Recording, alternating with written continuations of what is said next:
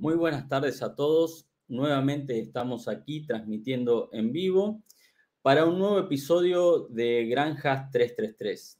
En este caso es la quinta oportunidad en donde vamos a presentar a la granja Porcal.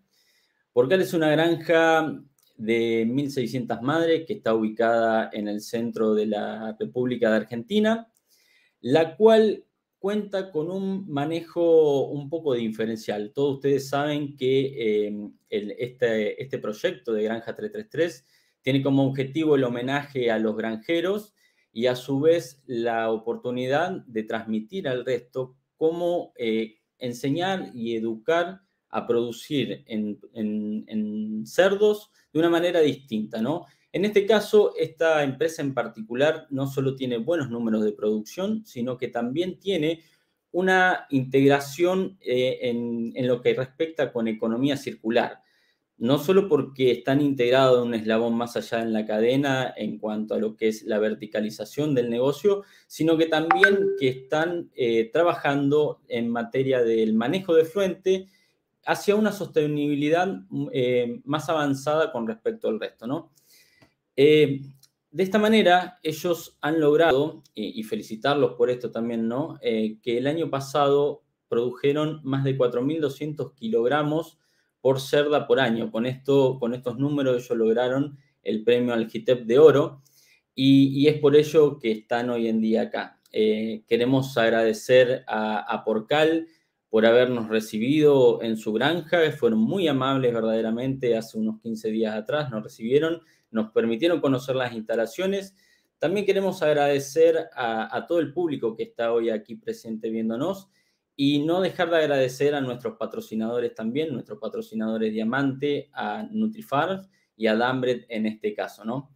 Bueno, Quiero darle la bienvenida a, las tres personas que hoy van a estar comentándonos un poco de qué se trata, eh, cómo trabajan aquí en Porcal y en representación de todo el equipo, ¿no? Porque el equipo es un poco más grande que, ellos tres nada más. Bueno, bienvenido al médico veterinario Andrés Cuño, al ingeniero agrónomo Amilcar Rossi y al ingeniero agrónomo Andrés Fernández.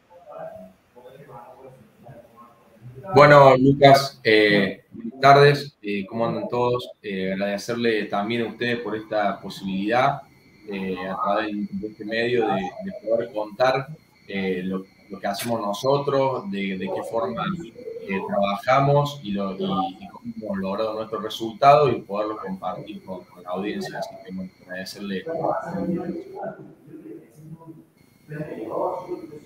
Bueno, al igual que Andrés, muchas gracias por, por invitarnos a, mostrar un poco lo que hacemos día a día, eh, que esto lo hace la gente eh, dentro de la granja. Como decías vos, Lucas, el equipo es mucho, es mucho más, más, más, grande que los que estamos acá, así que bueno, muy, muy agradecidos. Bueno, buenas tardes a todos. Agradecer a 3 por poder participar acá y bueno, un orgullo poder representar a nuestro equipo de trabajo de Portal en, en este vivo. Bueno, el, agradecimiento también es, de nosotros hacia ustedes por este tiempo. Sabemos que los tiempos de la granja a veces son difíciles, que tienen bastante por hacer allá y que se hayan hecho este espacio para recibirnos el otro día y para ahora poder estar compartiendo todos estos conocimientos con el resto, para nosotros es muy, eh, eh, vale mucho, ¿no? En este caso. Bueno, eh, un poco lo, a, lo que vinimos, ¿no? Andrés, quisiera, quisiera preguntarte a, vos como responsable de la granja, ¿no?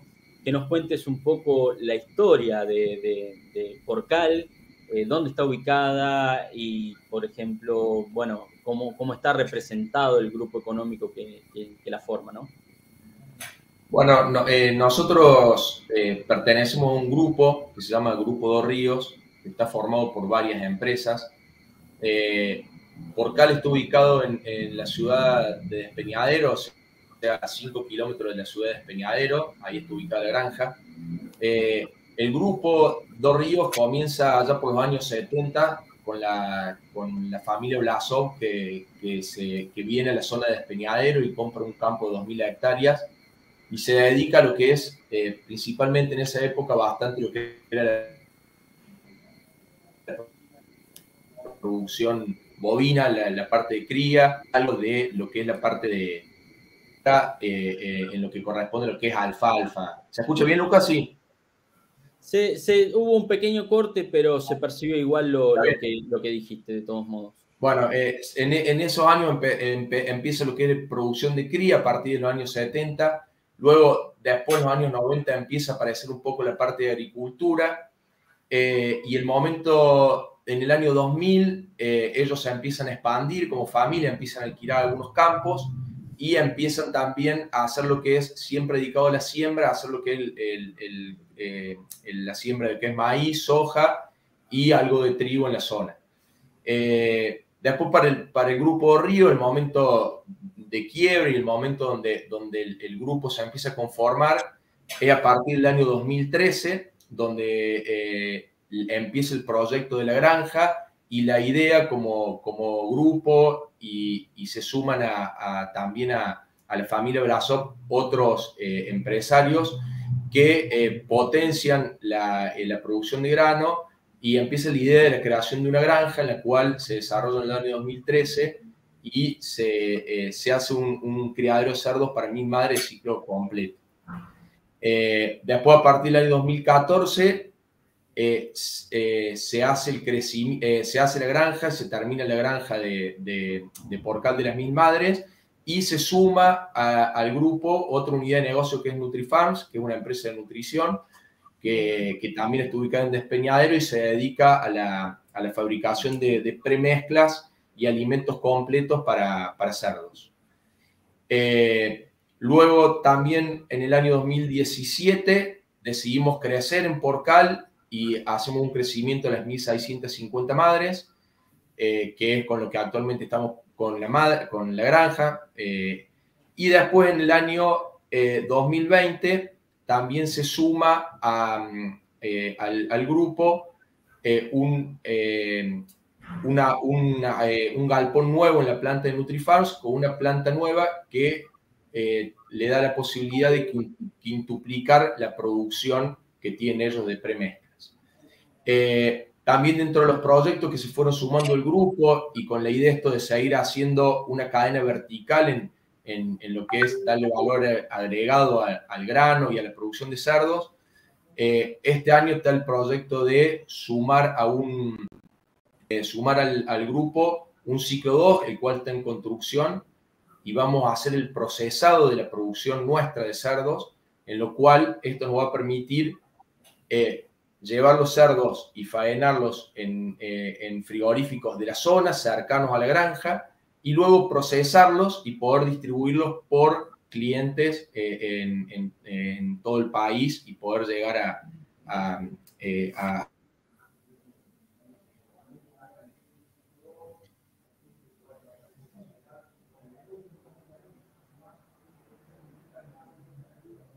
Para eh, Andrés, aguantó un poquito que justo te perdimos. Eh, a ver, ahora, ahora, ahora sí. Sí, estabas hablando del, ciclo 2, de, cómo, cómo va a ser el procesado de, esos animales. Eh, una vez, este ciclo 2 lo que se, se, realiza es al lado de una planta de, frío que está ubicada en, muy cercano a la provincia de Córdoba, a la, capital de, Córdoba, Córdoba capital, y esto va a permitir también eh, tener todo el sistema de logística en el cual se realiza esta planta con un socio que tiene esta, este negocio del ciclo 2, se realiza con un socio que tiene una planta de frío y él tiene un sistema de logístico que va a permitir llegar hacia todos eh, los clientes que quieran comprar nuestra carne. También esta planta está habilitada para la exportación y tiene, tiene la habilitación, entonces en caso de estar la posibilidad de exportar, vamos a tener también este, esta pata puesta en, poder llevar nuestro producto hacia afuera.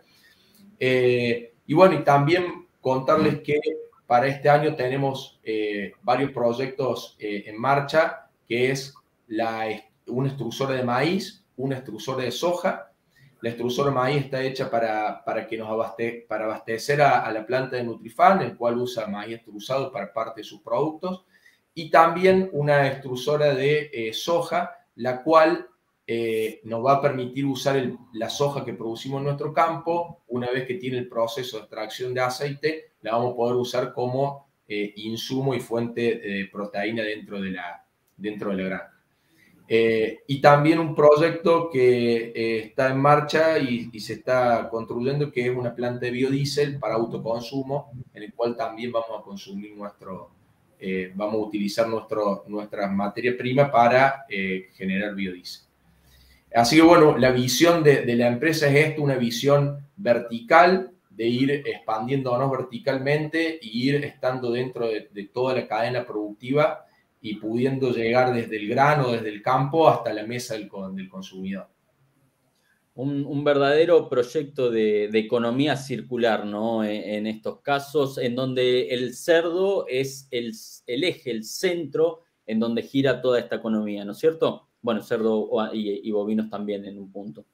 Sí, por supuesto que, como decís vos, la, economía circular, el cuidado del medio ambiente, eh, la responsabilidad social como, como, grupo en el cual estamos ya trabajando para la creación de una fundación, eh, eh, la utilización de, de, nuestros afluentes, que esto lo vamos a hablar también en, la charla con vos, de cómo utilizamos nuestros afluentes como, como aporte hacia el campo, como aporte como nutriente hacia el campo, nos va, eh, va mostrando cuál es la idea del grupo y cuál es la forma de trabajo y el pensamiento que tiene hacia el, hacia el cuidado, no solamente una producción animal y no solamente una, en busca de una rentabilidad, sino en hacer una economía circular, en cuidar nuestro medio ambiente, en tener relación con la sociedad, buscando también que, que la sociedad pueda crecer, ayudándolos desde la parte eh, como hablamos de la parte educativa, eh, eh, apoyamos algunas escuelas, algunas instituciones, entonces,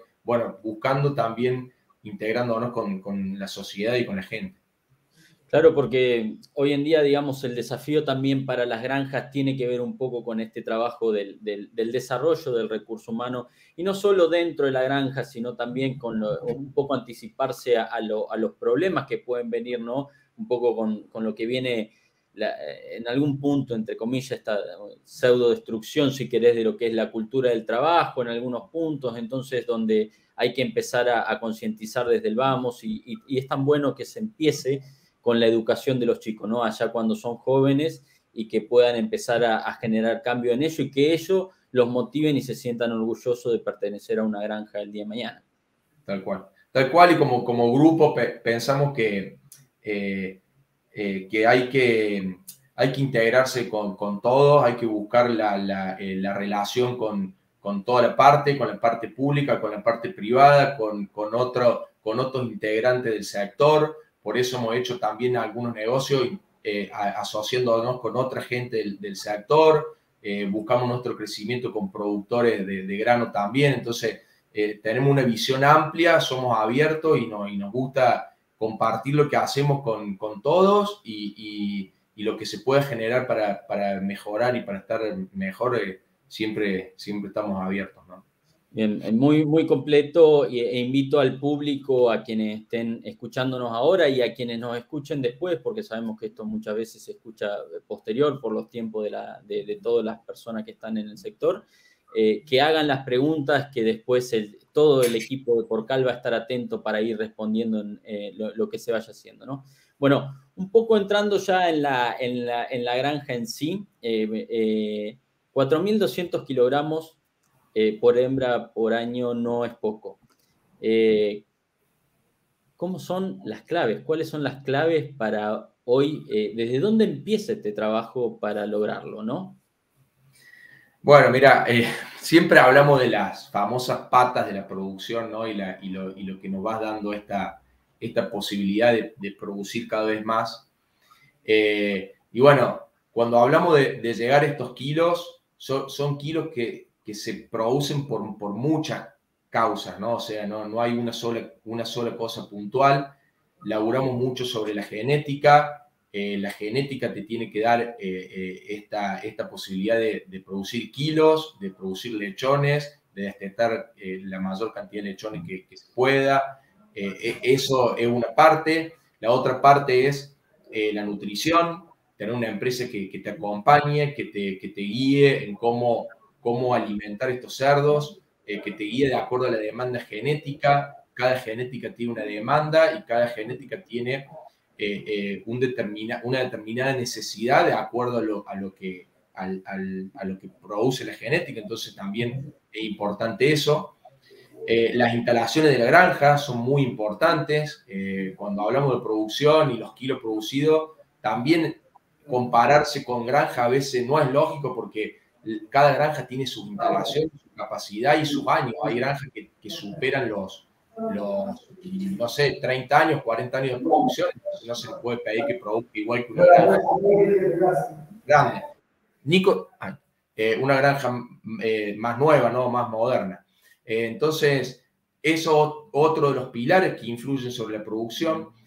Y también, bueno, el recurso humano cuando, cuando hablamos de, producción, el recurso humano es fundamental. Yo tengo un equipo que, que, bueno, hoy me acompaña a Milcar y Nico, pero atrás de ellos hay otras 34 personas que trabajan día a día, que se capacitan, que aprenden, que nosotros trabajamos para capacitarlo. Entonces, todo eso genera de que, bueno, uno pueda lograr producir esos 4.200 kilos eh, por hembra por año eh, pero bueno, el, recurso humano es una pata firme, si, si, queremos decir, che, una pata importante, es el recurso humano. Lo otro, por supuesto, que, es lo que te da la productividad, pero, pero para lograr eso, una vez que tenemos el Fórmula 1, hay que saberlo manejar y la gente es fundamental para eso.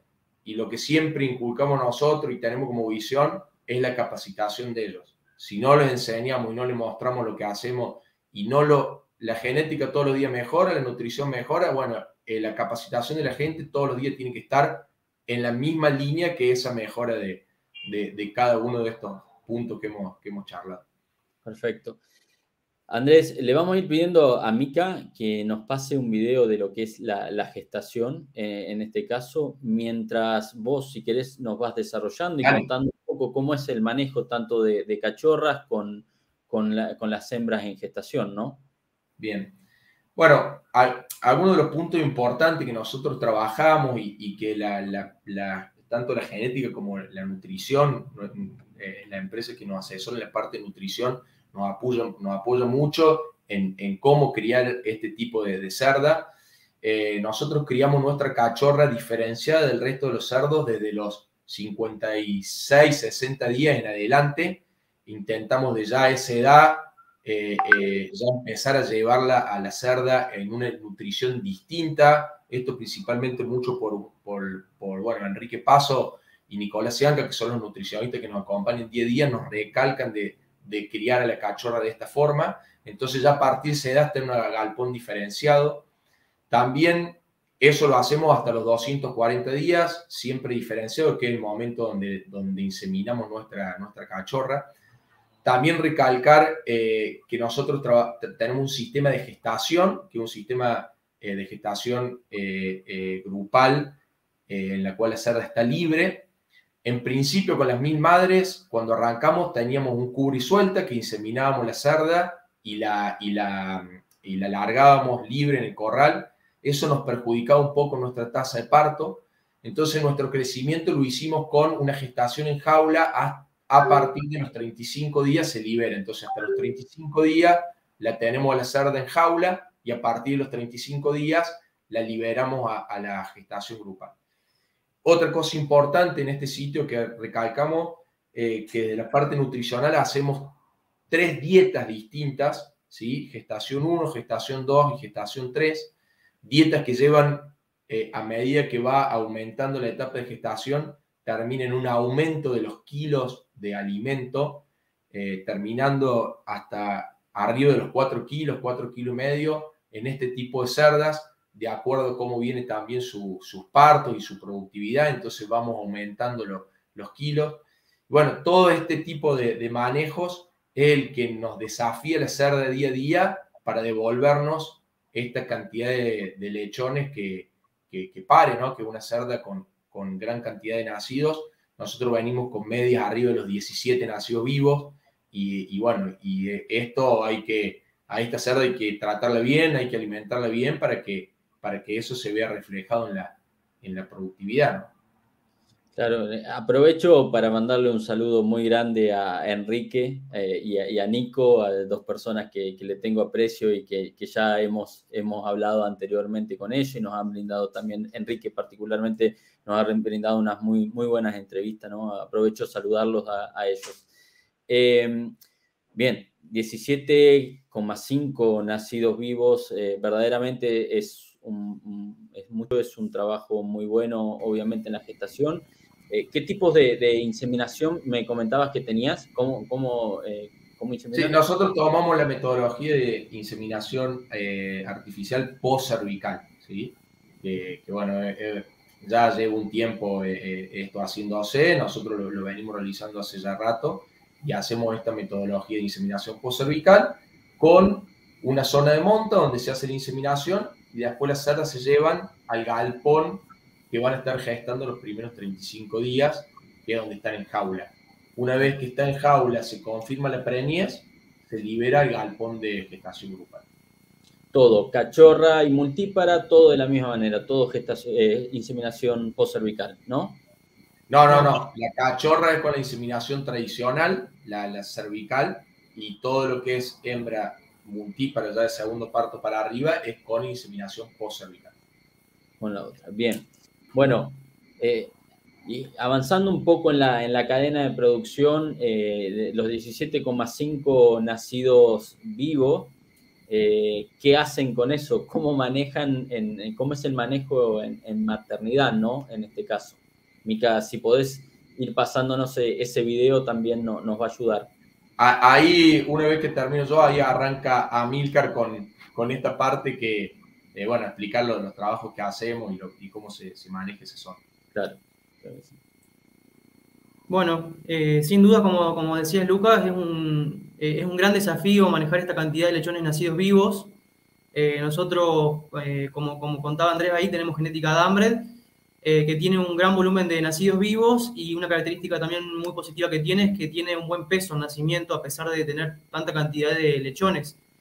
Eh, entonces nos encontramos todas las semanas con una gran cantidad de lechones nacidos vivos que tenemos que tratar de salvarlos a, lo, que más podamos para, para, poder eh, eh destetarlos eh, lógicamente. entonces, bueno, también nos encontramos con un, con, un problema de que la cerda tiene aproximadamente 14, 14 pezones y medio. entonces, bueno, tenemos que ver cómo hacemos para absorber eh, este gran número de, nacidos vivos. Eh, nosotros tenemos dos herramientas fundamentales para, para poder eh, criar estos lechones. En primer lugar, hacemos nodrizas, nos manejamos con un gran volumen de, nodrizas, alrededor del, 15-18% todas las semanas, o sea que si tenemos ahí estamos teniendo alrededor de 75, 80 partos por semana, dependiendo la semana, dependiendo la, la tasa de, parto.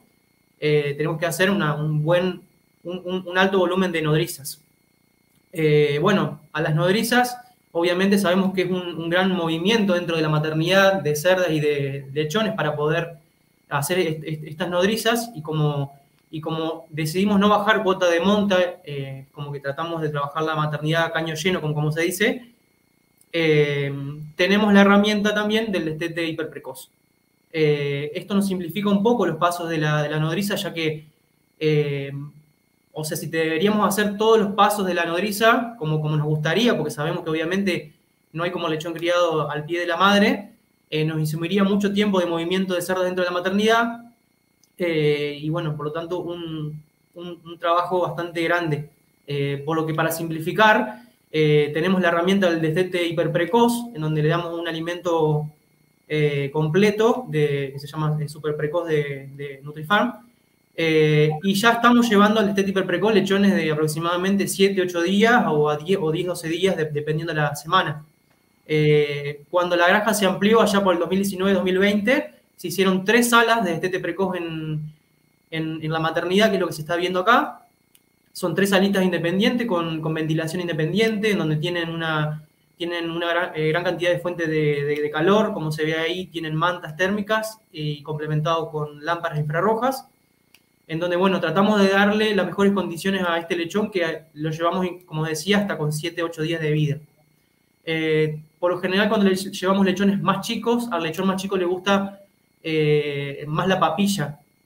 La papilla, bueno, para, para la papilla tenemos máquinas eh, traídas de Brasil. esta máquina en forma automática, con un sensor de alimentación, hace una papilla en forma tibia. vemos que esto al lechón chico de, más corta edad le, gusta muchísimo más que, que, por ejemplo, el alimento seco, como se ve acá, estos son lechones más grandes, ya que tienen alrededor de 10-12 días, eh, comen alimento seco. Ahí directamente no, tenemos máquina eh, y el lechón eh, come ese, alimento de esa forma. Ahí se ven los lechones jugando. Eso es parte del enriquecimiento ambiental que estamos trabajando en, la granja, en la parte de bienestar animal de los, lechones y de, los animales en general. así que bueno, son unos juguetes antiestrés para, para que los lechones puedan, jugar.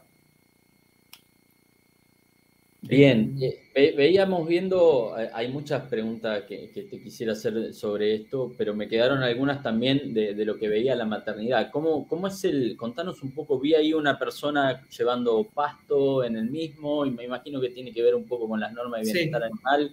Y, cómo es el, el, manejo? ¿Cuántas personas tienen hoy en día en maternidad? para atender esa cantidad de parto? ¿Tienen nocheros? ¿No tienen? ¿Podrías desarrollarnos un poquito esa, esa parte? Sí, sí, perfecto. Eh, buena pregunta. Lo que notaste del tema de, la paja, del, que es paja de alfalfa, eh, también es parte del enriquecimiento ambiental eh, para mantener las cerdas menos estresadas en el preparto. Después se la, se quitamos por un tema de que, bueno, hay, hay, problemas con, las cañerías de, de, así que eso lo, trabajamos, pero es hasta el, hasta el preparto, cuando, cuando, pare ya se, la, retiramos. Eh, actualmente la maternidad es el equipo más numeroso de la granja, contamos con alrededor de 11 personas, eh, con, el encargado, con el encargado de sitio, y, bueno, tenemos la gente distribuida en diferentes horarios del día, tenemos gente las 24 horas de la maternidad apuntando a esto, a estar encima del parto, a tratar de que la cerda tenga la menor cantidad de, nacidos, muertos posible, porque esto obviamente que, implica eh, estar encima prácticamente de la cerda. Eh, si bien son cerdas que tienen mucha facilidad de parto, al tener un gran volumen de lechones hace que obviamente los partos duren un poco más de lo normal, entonces se cansa un poco al final. Entonces por ahí hay que estar eh, asistiendo un poco. tenemos gente distribuida durante el día, parteros de mañana, de tarde y un partero de noche. Bien, manejo en el, en, el, en el, posterior al parto, ¿no? ¿Hacen corte de cola, descolmillado? ¿Cómo manejan esa parte, ¿no? Con, con, bienestar animal también. Bueno, el tema del manejo del parto, obviamente, como todos sabemos, el ABC principalmente es no solamente la atención del parto, sino que también el calostrado de los lechones, eh, para, para, permitir que estos lechones eh, tengan la mayor vitalidad posible y tener la, menor mortalidad posible en, maternidad. Nosotros actualmente estamos trabajando alrededor del 10-11% de mortalidad. Por supuesto que nos gustaría bajarlo un poco más, pero bueno, eh, actualmente se nos está haciendo imposible eh, bajar del, del 10%. Con, hemos tenido meses del 8-9%, pero bueno, es lo que estamos manejando actualmente, teniendo en cuenta que siempre en las, épocas de verano se nos, eleva un poco. Em, el calostrado es fundamental, por eso o sea, tenemos gente para que esté encima del, parto.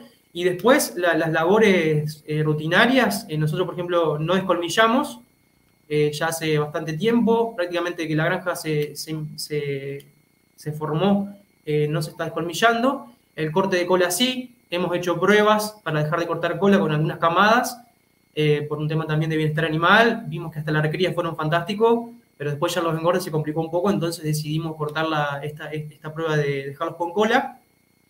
Y otra cosa que eh, no hacemos es la castración quirúrgica. Eh, utilizamos vacunas para inmunocastración.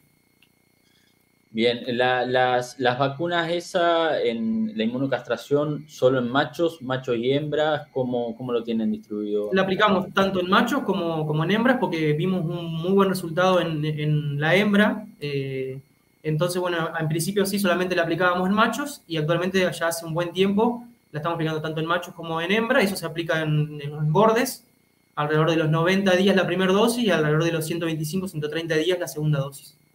¿Y, la, dieta es diferenciada entre un entre sí. grupo? Eh, eso también hace un tiempo empezamos a, hacer dietas diferenciadas eh, para macho y para hembra. Eh, por lo tanto, en el galpón, cuando se arma el lote, se pone de un lado macho de un lado hembra y ahí se le hacen dietas diferentes para cada, para cada sexo. Mientras le vamos pidiendo a, a Mika que nos vaya pasando los videos que tienen que ver con, con el sitio 2, el sitio 3, mientras, mientras voy, hablabas de este, de este, de este hiper precoz, ¿no? Recién estábamos viendo. Eh, en donde, claro, hay distintas edades. Eh, yo mientras vi, en, cuando fui recorriendo la granja, veía que ya después, yendo hacia el destete, el engorde, los animales se empezaban a emparejar, independientemente de, dónde provenían, si el destete es súper precoz o de la maternidad misma en ese caso. Bueno, contanos un poco cuál es la clave en el manejo, en, tanto en recría como en el sitio 3, ¿no?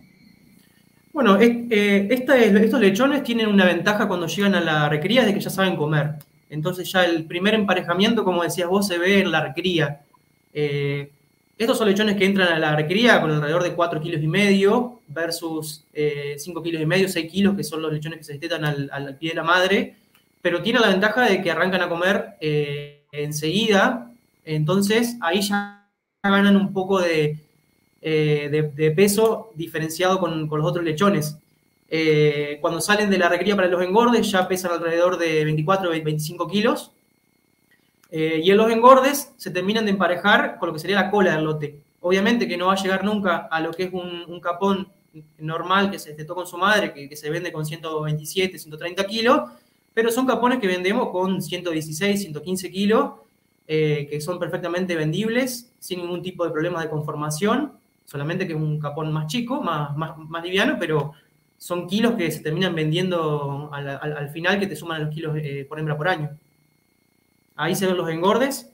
Eh, acá, por ejemplo, eh, nosotros, bueno, tenemos cuatro dietas en, los engordes. siempre los dos primeros alimentos tienen, tienen ya alta energía, tienen incorporación de aceite. Y, bueno, y en, esto, en estos dos alimentos principalmente es como que vemos que el lechón eh, es como que repunta mucho. Eh, y después, como se veía ahí, también tenemos eh, instalaciones adecuadas para darle mayor confort a estos lechones, espacios, espacios adecuados. Nosotros ya recibimos los capones a, a 0,8 de densidad y hacemos un despunte a los 150 días, en donde están quedando alrededor de 0,95 metros cuadrados por, por capón. y la verdad es que esto nos ayuda muchísimo porque terminamos vendiendo con, con 160 días eh, a un peso, o sea, a un peso muy, muy bueno, con una ganancia de peso de arriba de un kilo, un kilo 0,30, un kilo 0,50, eh, con unas conversiones, la verdad que muy buenas, también alrededor de 2,3, 2,25, 2,3, lo cual nos ha sorprendido gratamente en el caso de la, de la genética, porque es una genética que no solamente tiene mucha cantidad de lechones, sino que también el macho eh, tiene muchísima performance en cuanto a ganancia de peso y conversión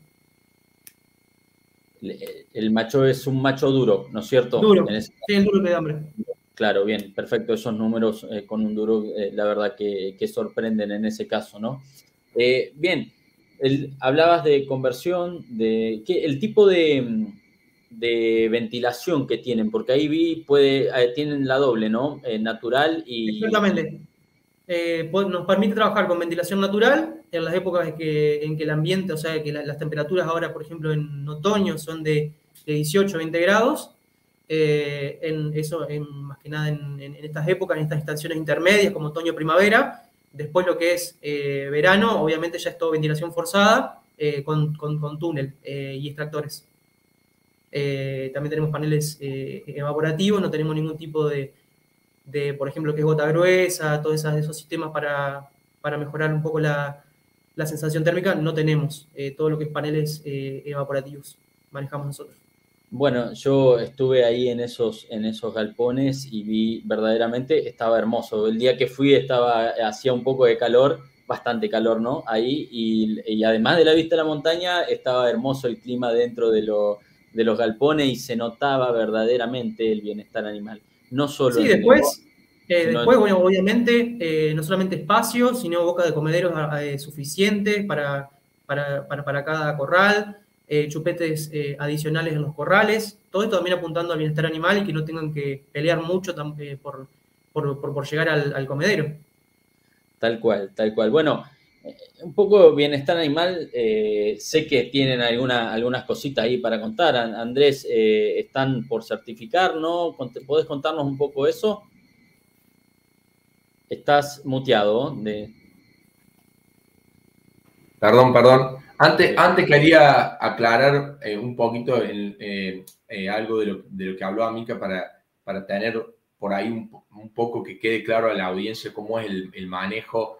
Nosotros, como, como explicó Amícar, nosotros cuando a uno le sobran los lechones pero le faltan tetas, tiene dos posibilidades.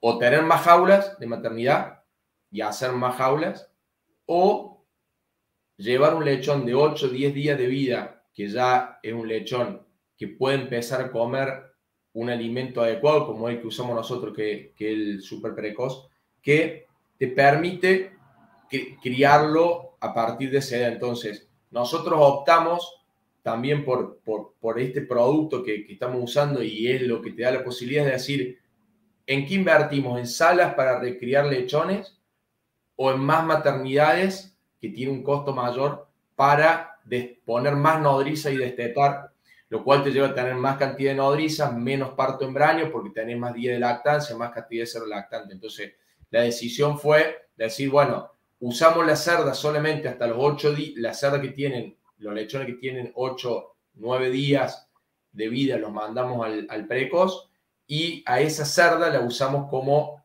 eh, una madre eh, eh, nodriza para los lechoncitos que nos sobran en las aves que están pariendo. Entonces, eso nos ha permitido este producto y este, este movimiento y es lo que te genera tener poder llegar a los 4.200. Como decía Amilcar, lo ideal sería poder eh, decir, bueno, produzco la mayor cantidad de lechones lactando con la madre, pero sabemos que la, genética tiene esa particularidad, esta genética que tiene mucha cantidad de nacidos, pero las tetas no son tan elevadas como la cantidad de nacidos y tenés que manejarlo de otra forma. Eh, entonces, bueno, para quedar un poco claro, y nosotros decimos, bueno, o hacemos eso o se nos muere el 25% de los lechones en la maternidad porque se lo deja con las madres y no, no van a sobrevivir porque no tienen teta. Entonces optamos por este manejo con, con este producto que es un alimento completo eh, que te permite trabajar de esta forma. Claro, sí. Sí, sí, convengamos que no es fácil tener eh, el, el, gran trabajo de tener 17 y medios nacidos vivos, ¿no?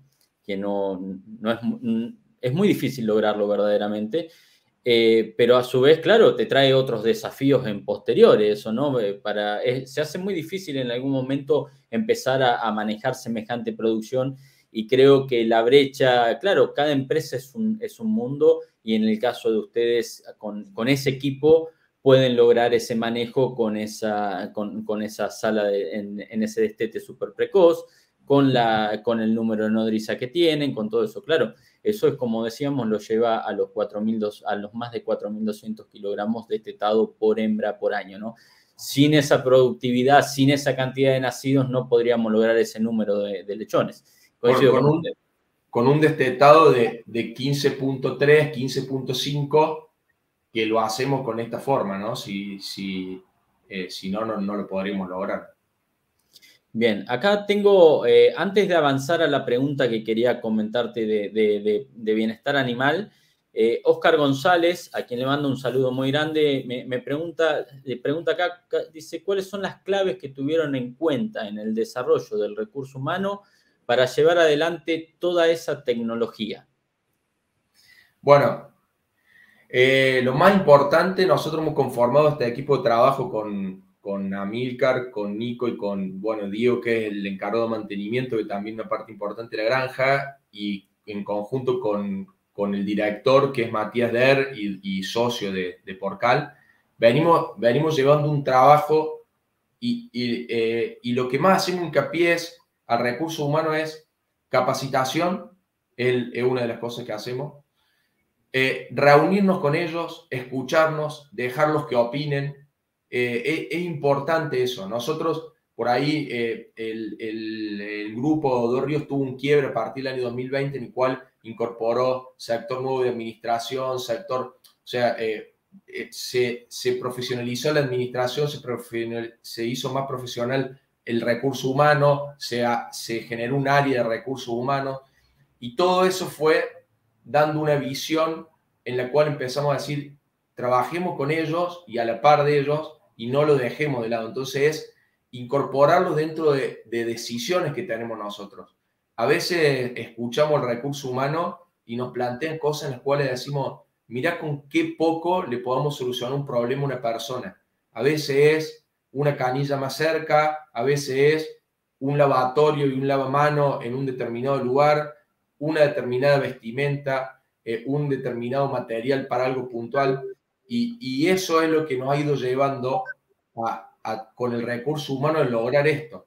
Y también, bueno, la capacitación. Cuando hablamos de capacitación, es participar de GITEP, que nosotros participamos de GITEP, participar de Grupo Porcino Centro, que es un grupo ahora nuevo de productores que también está haciendo capacitaciones entre ellos y entre granjas, participar o pedir a genética, nutrición, manden a sus técnicos para enseñarle a, nuestros, eh, a, nuestros eh, a nuestra gente cómo trabajar, cómo trabajar con la genética, muchas capacitaciones con gente del exterior, con españoles.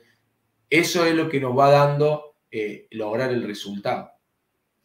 Se nota, se nota a nosotros que cuando fuimos ahí y veíamos el, compromiso de la gente cuando estaban hablando y que sabían de lo que estaban haciendo, ¿no? Estaban todos súper comprometidos porque todos sabían lo que tenían que hacer.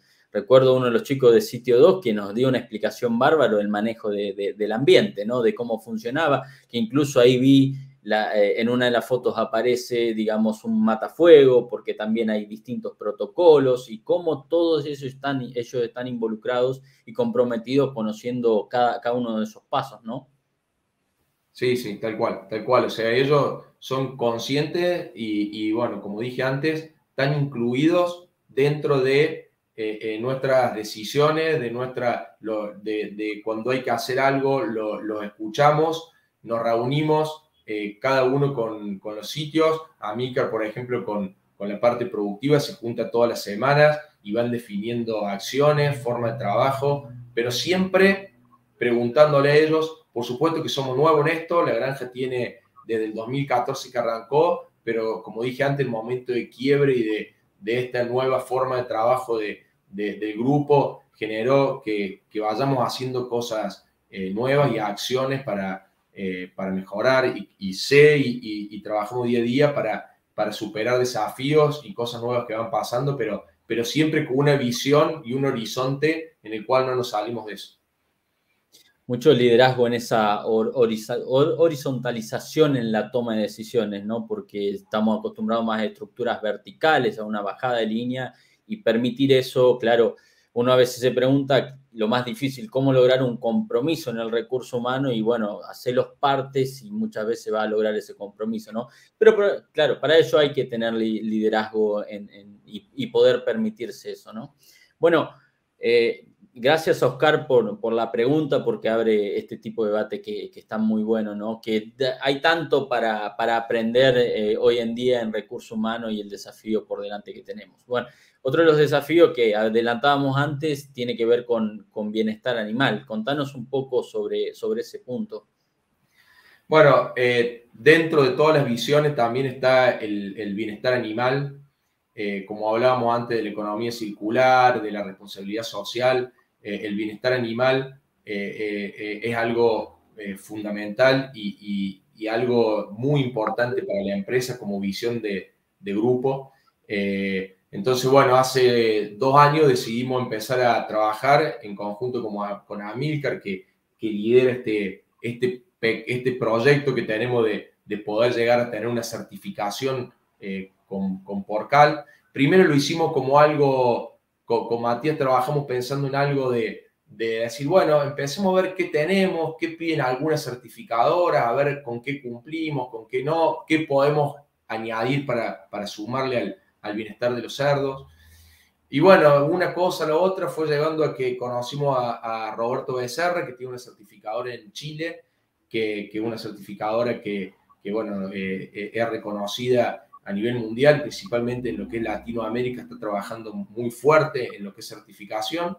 la empresa se llama WellSurf y él, él se dedica a hacer certificación. Justo la semana que viene lo recibimos en, Porcal para comenzar los primeros pasos que ya venimos dando solo y ahora va a ser con, una, con, un, eh, con, una preauditoría de él, en el cual eh, ya tenemos muchas cosas relacionadas al bienestar, como mostraba Milcar de, de, de, estos juguetes para, para, los cerdos, de los espacios, de la boca del comedero, eh, de, de, todo lo que haga que el cerdo esté confortable y disminuya su, su estrés. Así que, bueno, tenemos la suerte de, que cuando cuando se diseñó eh, la granja, eh, Matías pensó en, la gestación grupal, entonces dijo, esto tiene que estar, y bueno, son las cosas que también te ayudan a tener otro paso más dentro del, bienestar. Entonces, eh, bueno, hay, hay mucha visión sobre esto. Queremos que el consumidor final nuestro y teniendo la cadena vertical ya armada, tenga eh, y consume un producto diferenciado, trabajado de una forma distinta.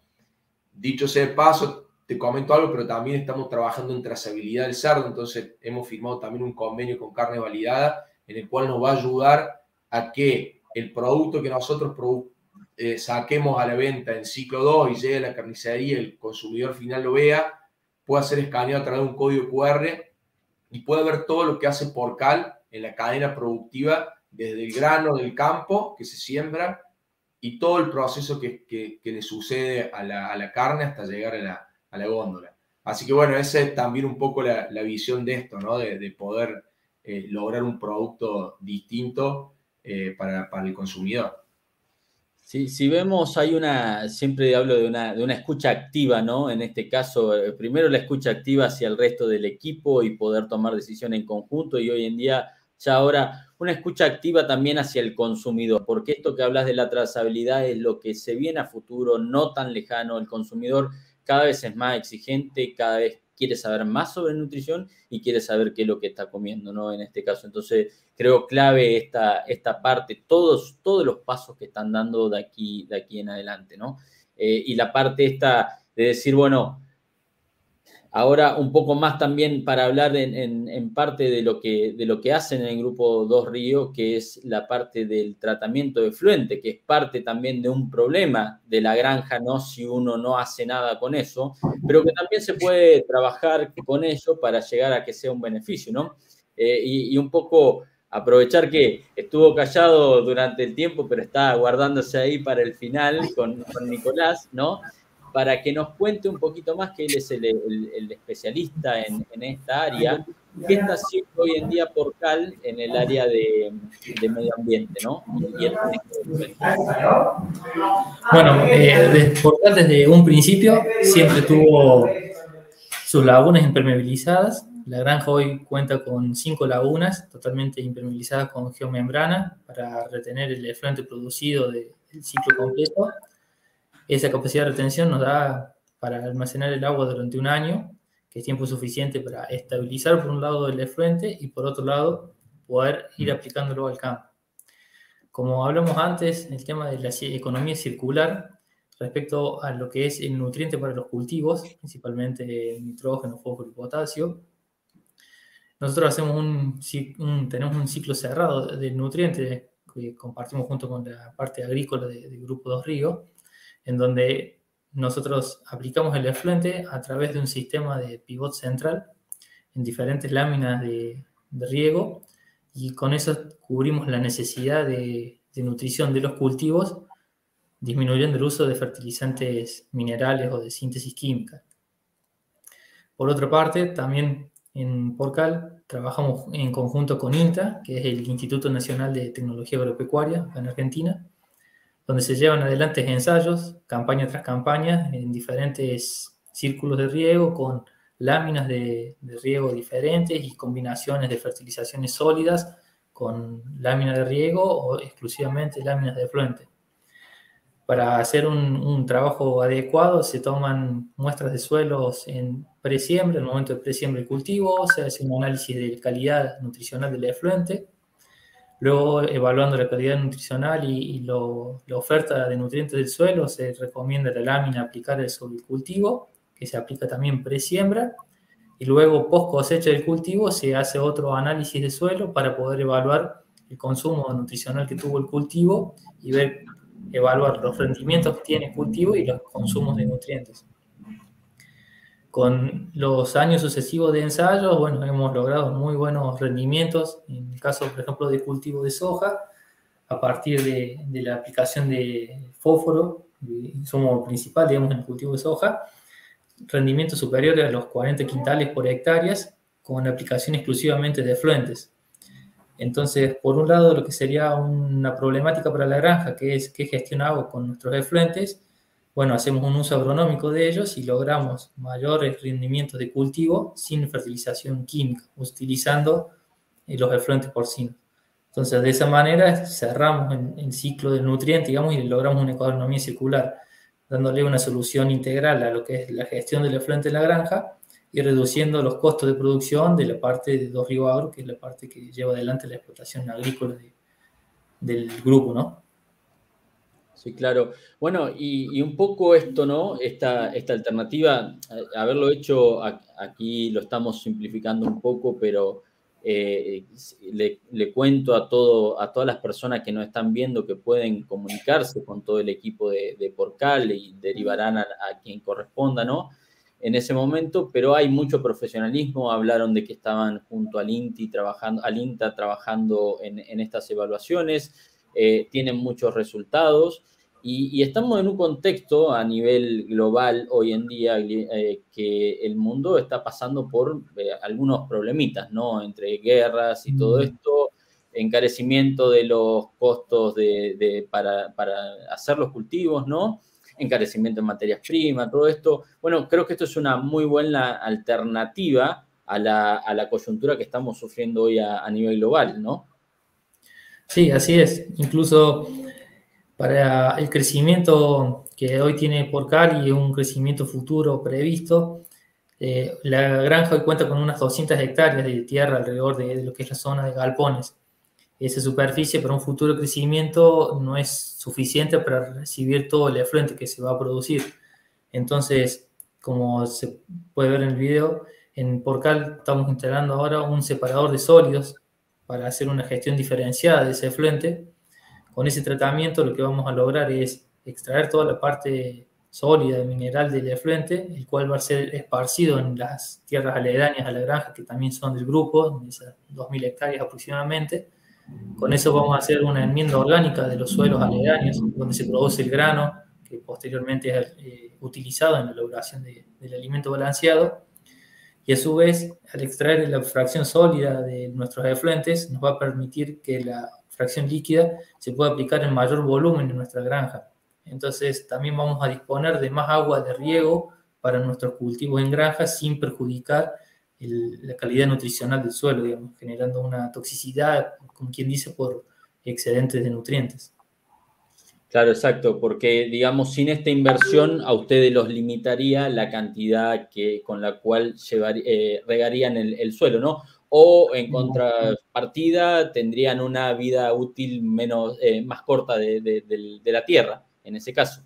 Claro, a largo plazo podríamos complicar, digamos, la calidad nutricional del suelo, digamos, y la productividad de los cultivos. Entonces, otra alternativa a esta, esta situación es, bueno, incorporar el separador de sólido, que, bueno, se va a estar, eh, calculo que en funcionamiento ya para la segunda mitad del año, donde, bueno, va a permitir eh, ampliar, digamos, la oferta de nutrientes para el resto de, la, superficie del grupo y con eso lograr unir más todo lo que es el ciclo de los nutrientes y aumentar esa economía circular, no solamente llevarla a la granja, sino que sea más transversal a las diferentes unidades de negocio del grupo.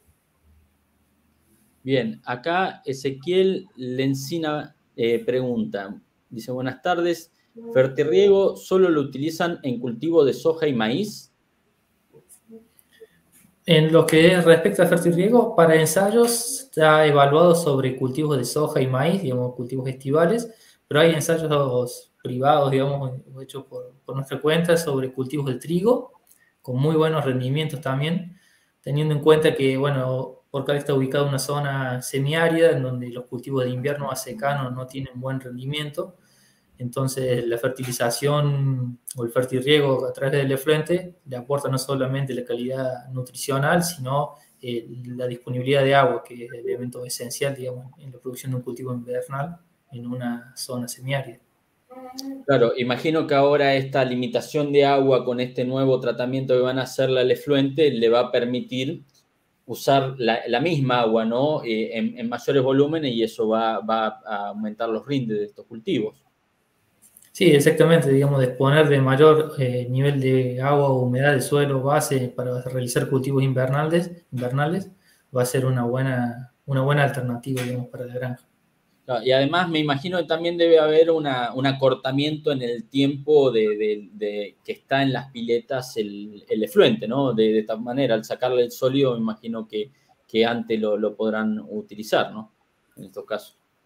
Sí, el hecho de, retener la parte sólida ya te, da, te acorda un poco el periodo de retención en lagunas. Igual como les comentaba al principio, eh, la capacidad de, almacenamiento que tenemos en, en nuestras lagunas impermeabilizadas nos permite retener el efluente hasta un año de producción, digamos. Entonces, de esa manera, si hay algún inconveniente, si sobre cultivo estival no se puede aplicar y tenemos solamente el periodo de barbecho, el, periodo otoño-invierno para aplicar, en caso de no llegar a cubrir toda esa superficie, podemos retener nuestros efluentes sin generar una, contaminación y una complicación del resto del suelo como todo en Porcal, digamos, siempre están viendo un paso más y, qué pasaría si no sucediera algo, como esto de los protocolos, a mí me encantó todos los protocolos que tenían de, corte de luz, de incendio, de esto, de aquello, ¿no? Me, encantó toda esa parte bien previendo ahí, ¿no? Porque también es, salud, no solo para, para, el lugar, sino también para la, gente que estaba ahí, ¿no? Que estén entrenados es bueno para ellos en todo eso. A ver, eh, vuelvo un poquito para atrás en los temas. Eh, me preguntan acá si pueden profundizar los detalles de certificación en bienestar animal y trazabilidad para las personas que desean iniciarse en ese camino. ¿Qué, fue lo que, lo, que tuvieron en cuenta eh, y cómo fue que, que lo empezaron, ¿no? Bueno, en lo que respecta a certificación, eh, a, bienestar animal, lo primero que, decidimos como empresa, y por ahí para destacar esto, porque a mí, em, yo cuando vos me comentaste hacer la nota, Luca, yo dije que quería estar con, con por lo menos parte de mi equipo sentado, eh, pusimos un líder, como Nico está como líder en todo lo que es la parte de, manejo de afluente y desarrollo de esa parte, eh, en la parte de ambiente, en la parte de bienestar, perdón, Amílcar lideró esto, entonces lo primero que hicimos fue sentarnos con él, que aparte era, algo que a él eh, eh, le interesaba mucho y ya veníamos hablándolo, entonces lo primero que hicimos fue buscar un líder y en base a eso empezamos a trabajar sobre, sobre qué cosas tenemos y qué no. Por ahí para recomendación del que quiere empezar a hacer cosas sobre bienestar animal, eh, hay mucho para leer, mucha información. Bueno, me he sentado con Amílcar ahora a él mostrarme mira acá, mira allá, mira esta certificadora, lo que tiene esto, lo que tiene aquello,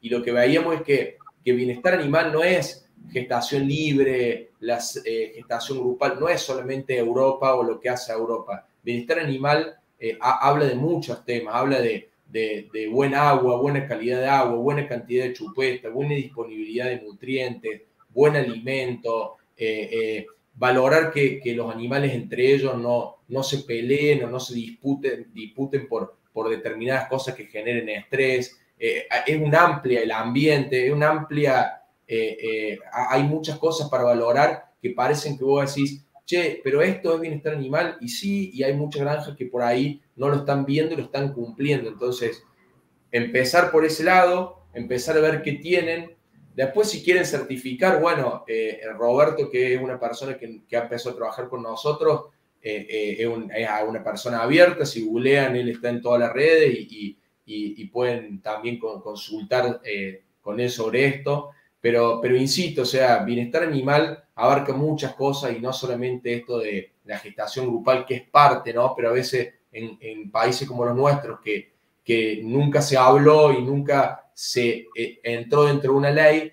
No puedo pensar en una granja que hace cinco años se construyó que tiene que irse a bienestar animal cuando tiene ya toda la granja construida en jaula. Entonces, tampoco pensar en eso porque si no va a creer que no tiene bienestar y no, al contrario. bienestar incluye muchas cosas dentro de, la granja. Para complementar un poco por ahí, Andrés, eh, como, como, como, decías vos, no, no hay que esperar a tener una gestación jaula para trabajar con bienestar animal.